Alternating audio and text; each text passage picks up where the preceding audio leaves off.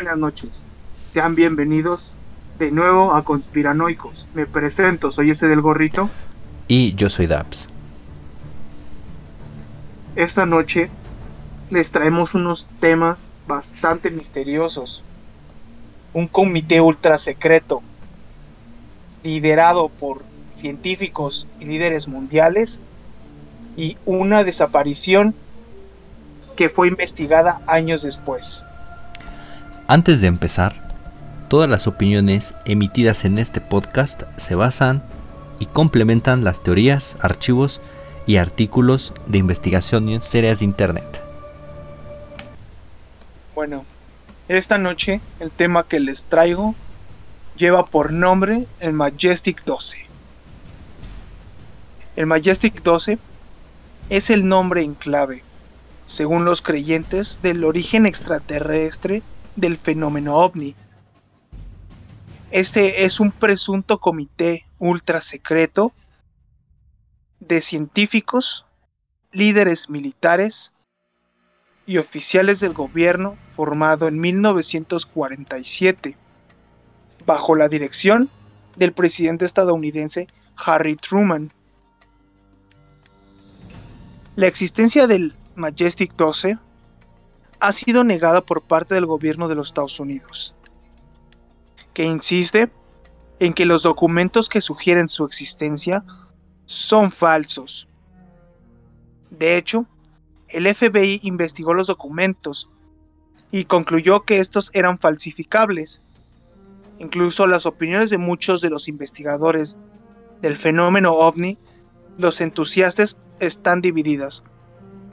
Unos argumentan que los documentos son auténticos y que apoyan esta teoría de conspiración, indicando que el FBI, al pertenecer al gobierno, no admitiría la autenticidad de los documentos si las órdenes presidenciales le indicaran adulterar copias para presentarlas como falsificaciones.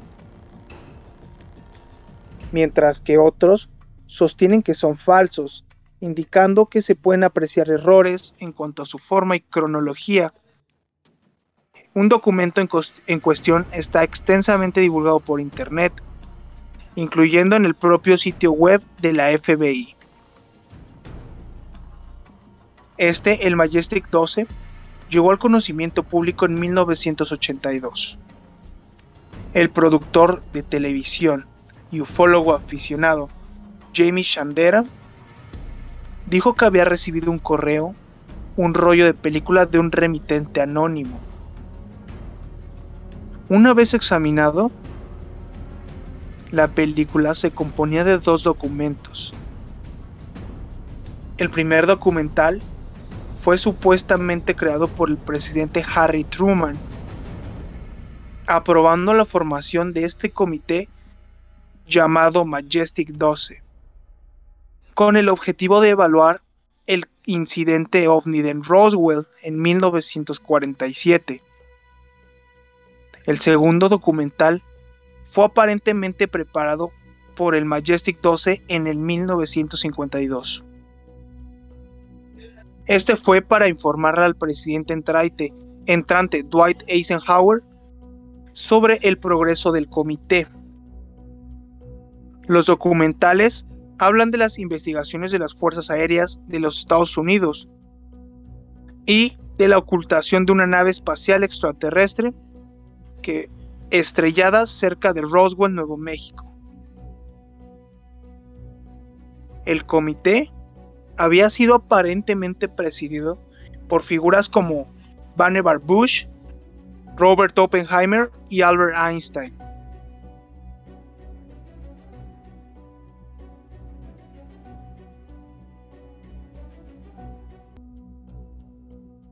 Todos los presuntos miembros del Majestic 12 eran personas destacadas por sus méritos, militares o científicos. Y aquí lo bueno, lo gracioso es que ya habían fallecido todos cuando aparecieron los documentos por primera vez. Los presuntos miembros del Majestic 12 eran el almirante Roscoe Hillencoder, que fue un un ex jefe de la CIA, el Dr. Vannevar Bush, James Forrestal, que después fue sustituido después por el general Walter Bedell Smith, Nathan Twining, el general Hoyt Vanderberg, el doctor Detlef Bronk, el doctor Jerome Honsacker, el almirante Sidney Sours, Gordon Gray, el doctor Donald Menzel, el general Robert Montauk y el doctor Lloyd Berkener. El presentador Chandera habló por primera vez de los documentos del Majestic 12 en un documental de 1982 hecho para la televisión, llamado La experiencia OVNI. El Majestic permaneció en la sombra hasta unos años más tarde, después de la publicación del best-seller de Timothy Wood, Above Top Secret, encima del secreto que reimprimió los documentos del Majestic 12. El FBI comenzó su propio estudio de los documentos. Supuestamente, estos fueron clasificados como top secret.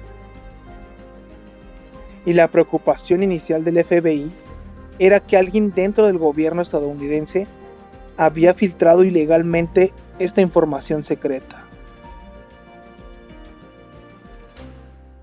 El FBI investigó el asunto e inmediatamente tuvo sus reservas en cuanto a la autenticidad de los documentos. El personal del FBI se puso en contacto con las fuerzas aéreas y preguntando si el Majestic 12 había existido alguna vez.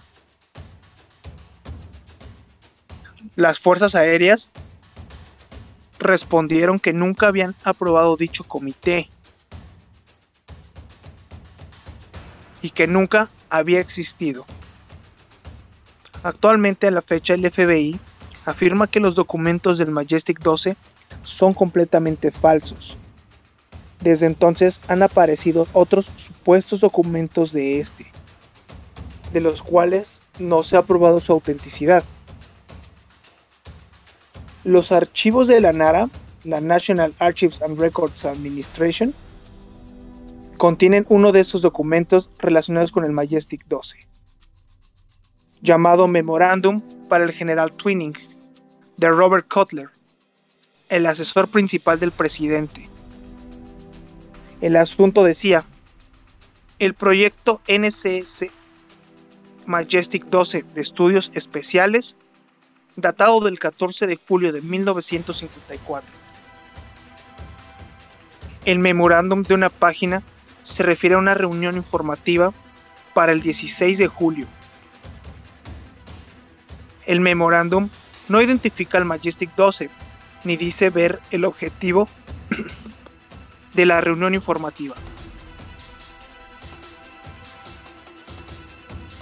Según Philip J. Corso, en 1947, un grupo secreto del gobierno probablemente el Majestic 12, fue creado bajo las órdenes del primer director de la CIA, Roscoe Hillencoulter. La misión de ese grupo era recoger información sobre los extraterrestres. En paralelo, la administración de los estadounidenses negó el origen extraterrestre de los ovnis explicó que la iniciativa de defensa estratégica o Star Wars fue creada para controlar la parte electrónica de las armas de un enemigo potencial, sea terrestre o extraterrestre. Poco después del descubrimiento del Majestic 12, fue mezclado con otras presuntas conspiraciones siendo los trabajos de William Milton Cooper claves para introducir el Majestic a una audiencia más amplia. Sobre todo a gente con mente conspirativa. Muchas teorías sugieren que la labor del Majestic continúan incluso hasta la actualidad. A continuación les voy a leer algunas de las supuestas conspiraciones sobre que el Majestic 12. Primero la conspiración de la mayoría. Algunas versiones posteriores dicen que el Majestic de Majestic 12 si no significa Majestic, sino Majority, mayoría. De hecho, según el testimonio de Dan Burish, el Majestic 12 trabajaría actualmente para el Comité de la Mayoría, una, una organización masónica que coordinaría los contactos extraterrestres con la Tierra, así como las operaciones para conseguir un nuevo orden mundial. Bajo esta dirección, el Majestic 12 sería responsable de todas las operaciones científicas en el Área 51 en Dulce, Nuevo México, y en las instalaciones de Frenchman Mountain. Todo esto sugiere que el Majestic 12 tendría unos poderes de gran alcance. esto al igual que los Illuminati, y que estos aspirarían al gobierno del mundo. Otra de las conspiraciones es la del convenio alienígena, que según otra teoría el Majestic 12 fue creado con un objetivo más humilde, que sería cubrir las actividades extraterrestres en la Tierra y comunicarse con los alienígenas. Todo esto para obtener tecnología a cambio de un permiso para hacer pruebas biológicas con humanos y otros conocimientos. Otra de las opiniones de los ufólogos. Sin embargo, ninguna de las conspiraciones mencionadas anteriormente son compartidas por la mayoría de los ufólogos. Y aunque también hay grupos de ufólogos que sí piensan que hay o que hubo una conspiración, pero estos refiriéndose a ella solo como una conspiración hecha para mantener los secretos de Estado, tal como el accidente de Roswell, y no porque haya un convenio entre, la, entre los miembros del Majestic 12 y los alienígenas. Los ufólogos han explicado esto, tratando de hacer entender a la gente algo muy sencillo.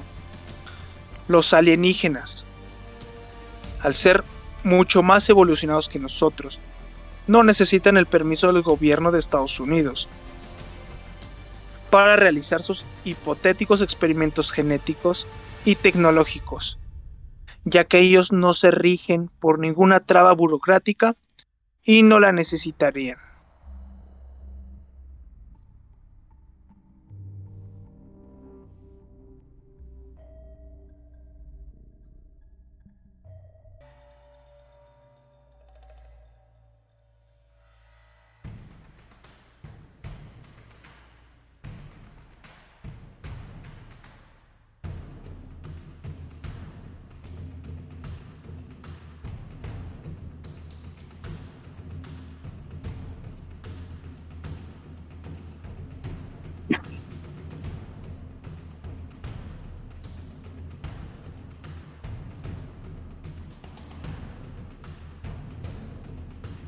Sino que de hecho, qué casualidad que estos documentos se dieron a la luz ya cuando ninguno de estos líderes estaba con vida, ¿no? Y el FBI es quien casualmente desmiente todo. el mismo gobierno indica que todos estos documentos son falsos. Pero pues el caso de Roswell está completamente documentado, sabemos que esto es real. Y a raíz de este evento, surgieron ya lo que es todo lo que sabemos, ¿no? Del fenómeno ovni. Sí, tanto que sigue teniendo tanto impacto ese suceso en Roswell que estaba inspirando a, todas estas personas para esta organización secreta y lo, lo impresionante también es que se teorizaba que estaban haciendo como tratados para que los alienígenas pudieran realizar estudios biológicos con humanos.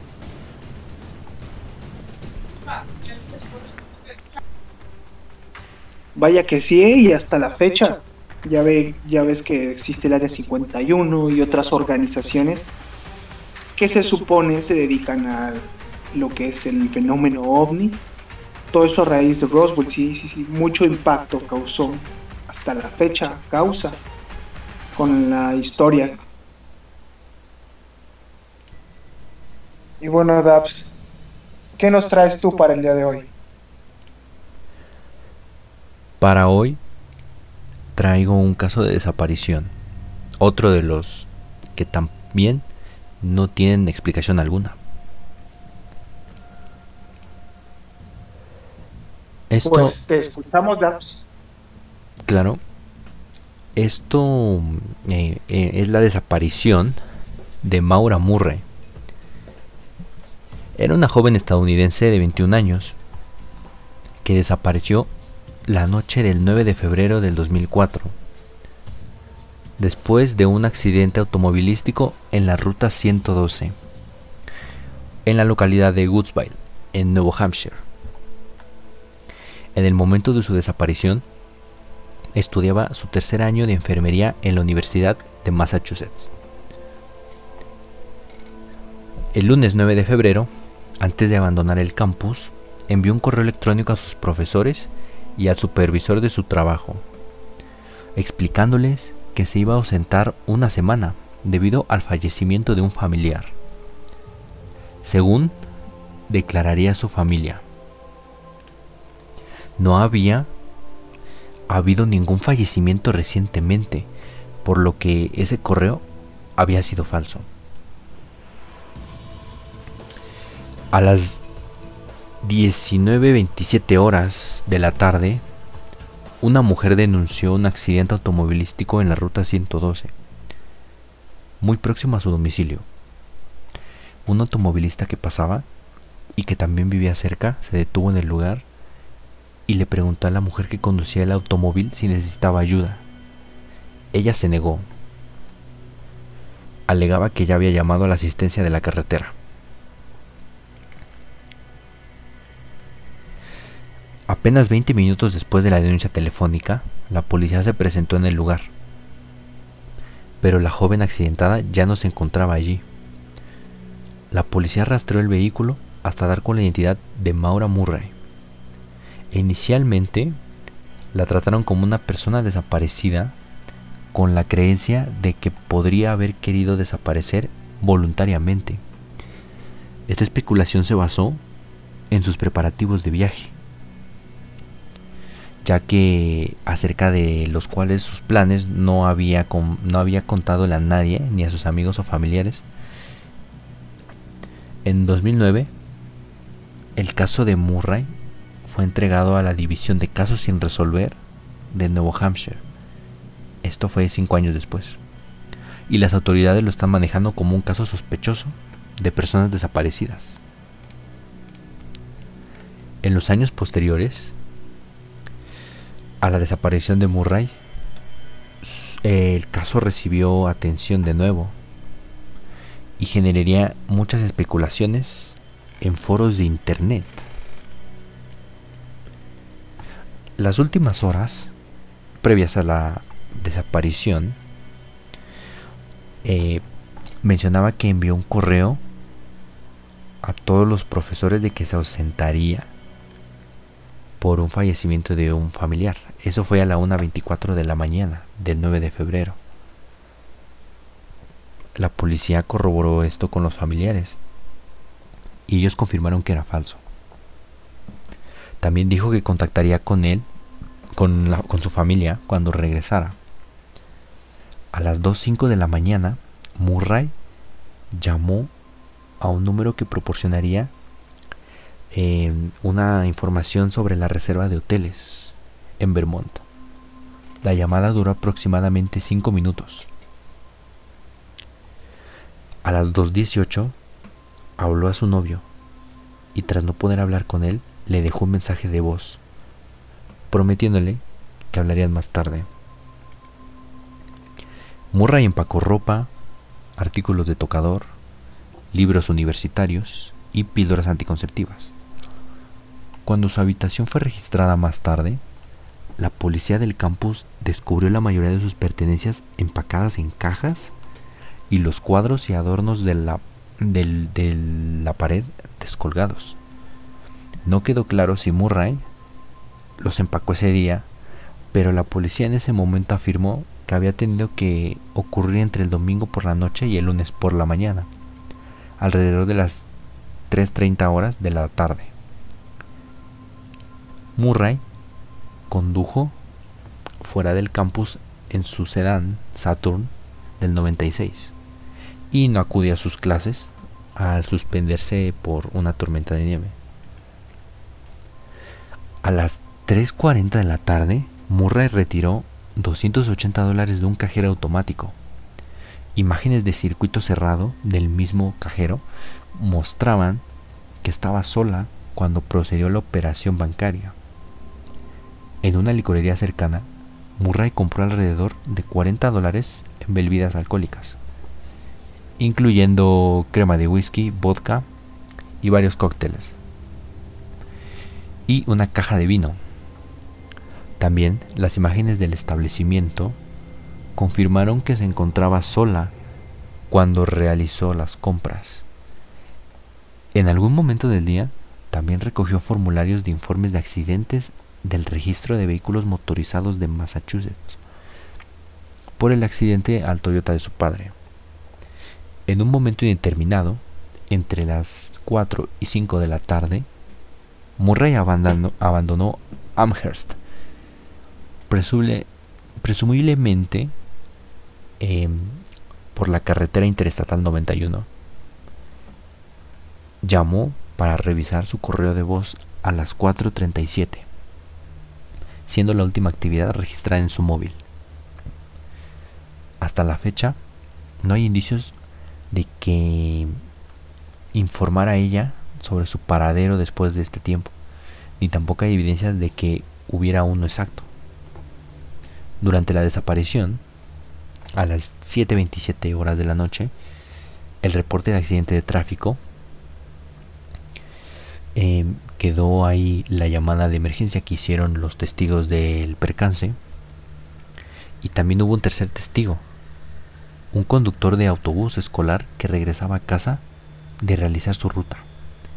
Notó que la joven no estaba sangrando ni que estaba herida, solo fría y temblando. Se ofreció a llamar por teléfono para pedirle ayuda. Ella le pidió que no llamara a la policía y le aseguró que ya había llamado a la asistencia de la carretera. Estos no tuvieron constancia de dicha llamada. Sabiendo que no había cobertura en el área, el conductor del autobús continuó hasta su casa y llamó a la policía. Su llamada fue recibida por el departamento del sheriff a las 7.43 horas de la noche. No pudo ver el auto de Murray mientras hacía la llamada, pero notó que varios vehículos pasaban por la carretera antes de que llegara la policía. Otro residente local que conducía a su casa desde el trabajo afirma que pasó por la escena alrededor de las 7.37 horas y vio un vehículo suburban de la policía estacionado cara a cara con el automóvil de Murray. Se detuvo brevemente, pero no vio a nadie dentro o fuera de los vehículos y decidió continuar en casa. La afirmación de este testigo contradice el registro policial oficial, que llegó nueve minutos después. 7.46 horas, que fue la llegada de la policía al lugar del accidente, un oficial de la policía de Haverhill llegó al lugar, registró la zona, pero no encontró a nadie dentro del Saturn Sedan, ni de sus alrededores. El coche había impactado contra un árbol por el lado del conductor. Había dañado severamente las luces delanteras y el radiador se había desplazado hacia el ventilador, lo que hacía imposible que el coche arrancara de nuevo. El parabrisas del automóvil estaba roto y ambas bolsas de aire se habían accionado. Las puertas estaban cerradas. En el interior del vehículo como los alrededores del coche, se descubrieron manchas rojas que parecían ser vino tinto. Dentro del coche, el oficial encontró una botella de cerveza vacía, una caja dañada de vino.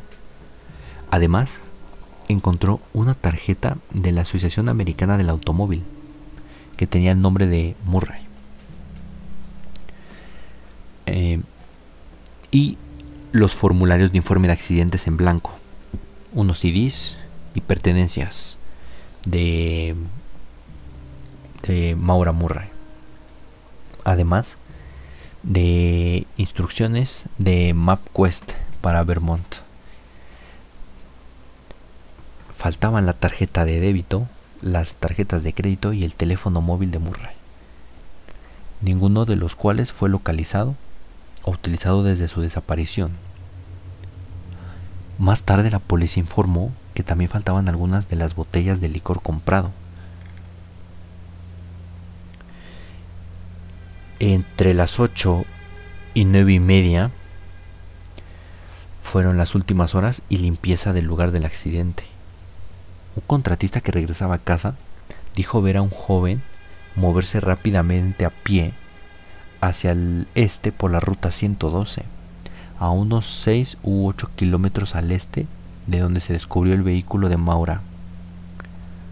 Observó que el joven llevaba jeans, un abrigo oscuro, una capucha de color claro y no lo denunció a la policía de inmediato. Solo descubrió tres meses después que había visto a la joven misma que al mismo tiempo coincidencia de que Maura Murray desaparece. El oficial que respondió y el conductor de autobús recorrieron el área buscando a Murray, justo antes de las 20 horas, las 8 de la noche. Un equipo de emergencias, bomberos, llegaron para limpiar la escena. Aproximadamente a las 8 y media, el oficial que respondió al aviso abandonó el lugar y a las 8.49 de la noche el automóvil ya había sido remolcado a un garage. Un trapo, que, un trapo que se cree que fue parte del equipo de emergencia en carretera fue descubierto metido en la tubería del silenciador del Saturn.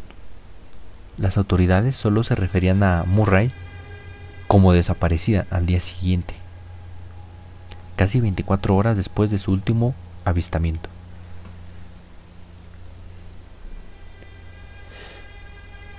Desde que se declara desaparecida, el día siguiente, a las doce y media de la, del día, se emitió un informe de búsqueda para Murray. Según los informes, llevaba un abrigo oscuro, jeans y una mochila negra. Se dejó un mensaje de voz en el contestador automático de Fred Murray a las 3.20 horas indicando que su automóvil había sido abandonado. Estaba trabajando fuera del estado y no recibió esta llamada. A las 5 de la tarde, la hermana mayor de Murray contactó a su padre para contarle la situación. Luego contactó al departamento de policía de Haverhill y le dijeron que si la mañana siguiente no se informaba que Murray estaba a salvo, el departamento de casa de New Hampshire comenzaría una búsqueda. El 11 de febrero, el padre de Murray llegó antes del amanecer en Haverhill. El departamento eh, de casa de Nuevo Hampshire, los Murray y demás gente comenzaron a buscar. Un perro policía rastreó el olor de uno de los guantes de Maura. Varios metros al este de donde se había descubierto el vehículo, perdió el olor. Esto sugirió a la policía que había abandonado el área en otro automóvil. A las 5 de la tarde, el novio de Murray y sus padres llegaron a Haverhill y fue interrogado en privado. Luego se unieron a sus padres para el interrogatorio. A las 7 de la noche del 11 de febrero la policía dijo que creía que Murray llegó a la zona, ya sea corriendo o que cometió suicidio. Su familia creía que esto era poco probable. El novio de Murray había apagado su teléfono celular durante su vuelo a Haverhill. En algún momento recibió un mensaje de voz que creía que era el sonido de los sollozos de Murray. La llamada se remonta a una tarjeta telefónica emitida a la Cruz Roja Americana. El 12 de febrero, el padre y el novio de Maura realizaron una conferencia de prensa en Nuevo Hampshire y al día siguiente se hizo la primera cobertura de prensa. A las 3 de la tarde la policía informó que Murray podría estarse dirigiendo a la zona de la autopista de Kankmanus y que estaba en peligro con posibilidad de tener pensamientos suicidas. El informe policial también indicó que Murray pudiera haber abandonado el lugar del accidente de su vehículo estado en embriaguez, algo que no confirmó el conductor del autobús que la ayudó. El jefe de la policía decía que la preocupación eh, es que tal vez estaba molesta por el accidente del coche o por su suicidio. Una semana después de la aparición de Murray, desaparición de Murray, su padre y su novio se fueron entrevistados por un programa matinal local y ya era todo una noticia nacional. Aunque los casos de personas desaparecidas normalmente son manejados por la policía local, eh, es, en esta búsqueda se unió la policía estatal y el FBI. Diez días después, a finales de febrero, la policía devolvió los artículos encontrados en el vehículo de Murray a su familia. Y para el 2 de marzo la familia salió de su motel, agotados y resignados por la búsqueda. Fred Murray regresó casi todos los fines de semana para continuar buscando. En abril, la policía de Haverhill informó sobre las denuncias de intrusión en una propiedad privada, la desaparición en marzo de 2004 de Brianna Maitland en la ciudad de Montgomery, Vermont, a 110 kilómetros del último avistamiento de Murray, hizo que los medios comenzaran a comparar ambos casos y que la policía sospechara inicialmente en un hilo que vinculase ambas desapariciones. Sin embargo, la policía estatal desechó, tal hipótesis. En junio, la policía de Nuevo Hampshire y Vermont desestimaron cualquier conexión entre el caso de Murray y el de Maitland. Declararon que creían que Maura se dirigía a un destino desconocido y puede haber aceptado un viaje para continuar a ese lugar. Eh, en julio de 2004, a finales, un hombre supuestamente le dio al padre de Maura Murray un cuchillo oxidado y manchado que pertenecía al hermano de este hombre, que tenía un pasado criminal. Vivía a menos de una milla de donde se descubrió el automóvil. Se decía que su hermano y la novia de este habían actuado de manera extraña después de la desaparición de la chica, y el hermano del hombre afirmó que creía que el cuchillo había sido usado para matar a Maura Murray. Varios días después de que el cuchillo fue entregado al padre de Murray, el hermano del hombre supuestamente desechó su Volvo. Miembros de la familia del hombre que entregó el cuchillo afirmaron que había inventado la historia para obtener dinero de la recompensa en la investigación y que tenía antecedentes de consumo de drogas y sustancias. Terminó el año de 2004 y en 2005 Fred Murray solicitó ayuda al gobernador del estado. Eh, todavía era noticia en periódicos y en programas nacionales. El 9 de febrero de 2005, ya un año después de la desaparición de Murray, eh, se celebró un, un servicio de, de misa en donde se encontró el automóvil chocado.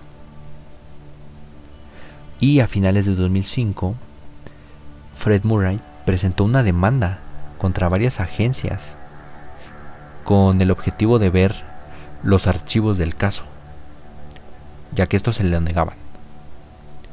El 1 de noviembre de 2005, un usuario llamado Tom Davis inició sesión en un blog en línea que se dedicaba a discutir la desaparición de Maura Murray y afirmó haber visto una mochila negra, posiblemente la de la joven, detrás de un baño en Overlook, a 48 kilómetros de Woodsville, donde desapareció Murray. El fiscal general adjuntó eh, que las fuerzas del orden conocían la mochila, pero no revelaron si se había tomado para pruebas forenses. Las búsquedas posteriores, en 2006, los varios voluntarios realizaron búsqueda de dos días a pocas millas de donde se encontró el automóvil de Maura. En el armario de una casa aproximadamente a 1.6 kilómetros del lugar del accidente, los perros rastreadores supuestamente se volvieron locos, posiblemente identificando la presencia de restos humanos. La casa había sido anteriormente la residencia de el hombre implicado por su hermano, el que le había dado a Fred Murray el cuchillo oxidado en 2004. Se envió una muestra de la alfombra de la casa a la Policía Estatal de New Hampshire, pero los resultados nunca fueron hechos públicos. Hasta julio de 2018, los voluntarios encabezaron de nuevo otra búsqueda de dos días a través de áreas boscosas en Haverhill. El grupo estaba formado por equipos de perros e investigadores privados con licencia. El caso de Murray fue uno de muchos eh, de la unidad de casos sin resolver en todo el estado para Nueva Hampshire. Eh, estos casos fríos recientemente se habían formado, se habían acumulado en carpetas de casos sin resolver y desestimados. En 2010, Fred Murray, el padre de Maura, criticó públicamente la investigación policial. Desaparición y como un caso de personas eh, desaparecidas y no como un asunto criminal o penal que probablemente le haya pasado algo a Maura Murray. Y pidió al FBI que se profundizara más en la investigación. 2009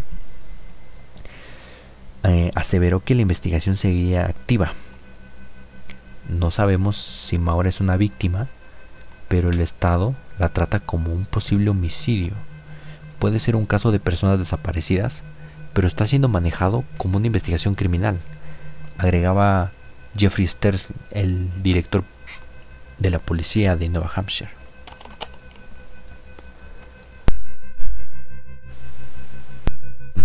Principios de 2012, los investigadores del caso comenzaron a tomar nota de un usuario llamado Mr. 112 Dirtbag en YouTube. Ya que este estaba mm, conectado y era muy extraño porque publicó una serie de videos en el que creían que contenían sobre la desaparición de Murray. Tanto su familia como los criminólogos profesionales descartaron los videos como una estrategia cruel y horrible para llamar la atención. En 2014, en el décimo aniversario de la desaparición de Murray, Strelsin, el director de la policía, declaró que no hemos tenido ningún avistamiento creíble de Maura desde la noche en que desapareció. Fred Murray creía que ya estaba muerta y que había sido secuestrada la noche de su desaparición. Siete años después, uno de los videos de este usuario de YouTube misterioso subió un video titulado Feliz aniversario y mostraba a un hombre riéndose. En un segundo video, en el 14 de febrero de 2011, era una grabación de la calle donde encontraron el auto de Maura Murray. Y finalmente, en el tercer video, es un enigma que nadie ha logrado descifrar y que quizá es el lugar donde se encuentra el cuerpo sin vida de Maura. 112 Dirtbag cerró repentinamente su canal de YouTube. Sin embargo, los videos fueron bajados y resubidos por un investigador que ha intentado solucionar este caso, que aún sigue sin resolver. El 9 de febrero de 2017, 13 años después, Strelsin escribió un correo electrónico a The Boston Globe expresando que el caso de Murray sigue siendo un caso abierto con periodos de actividad y a veces se vuelve inactivo. Y en febrero de 2019, tras 15 años sin noticias de Maura Murray, su padre reiteró su creencia de que su hija ya estaba muerta, así como sus sospechas sobre la casa cercana a la que respondieron los perros de cadáveres, afirmando que esa tal vez era su hija. A principios de abril, la excavación se realizó dentro del sótano de la casa. Fred Murray había querido previamente buscar en la casa, pero los propietarios no cooperaron. Tras la venta de la propiedad, sus nuevos propietarios permitieron varias búsquedas de la propiedad. Desde el patio delantero, el patio trasero, el sótano y los alrededores. La excavación realizada a principios de abril no encontró absolutamente nada, aparte de lo que parece ser piezas cerámicas y tuberías viejas. Y es el día de hoy en el que todavía no se sabe nada, desde el 9 de febrero de 2004, sobre Maura Murray. Sin duda un caso de los más misteriosos que hemos traído en estos temas, ¿no? una desaparición que, que sin dejar rastros algunos, este, hubo mucha evidencia para hacer una desaparición. Claro, y además de que todavía se sigue, bueno, el papá de Maura Murray recientemente sigue eh, en la esperanza, ¿no? Aunque crea que ella está muerta, pero quiere buscar de mínimo los restos de Maura y, y que en ese momento los propietarios de la casa no quisieran cooperar con excavaciones y que tenga relación con lo del cuchillo oxidado, entonces da mucho que pensar, tal vez ya se deshicieron del cadáver en este momento también de las cosas más sospechosas que hasta la fecha de hoy nada se ha resuelto, nada se ha avanzado del trámite de, este archivo de esta Maura Murray. Cosas bastante sospechosas y que sin duda pues quedará solamente en el misterio. Sí, de uno de los casos sin resolver más intrigantes y que todavía se retomó en un video misterioso de YouTube es aún más intrigante. Pero bueno, esto ha sido todo por hoy. Gracias por escucharnos y nos veremos en el siguiente episodio. Recuerden seguirnos en nuestras redes sociales. En Instagram nos encontramos como conspiranoia-cos y en Facebook como con Conspiranoicos Podcast. Se despide Daps. Y ese es el gorrito. Hasta la próxima. Hasta la próxima.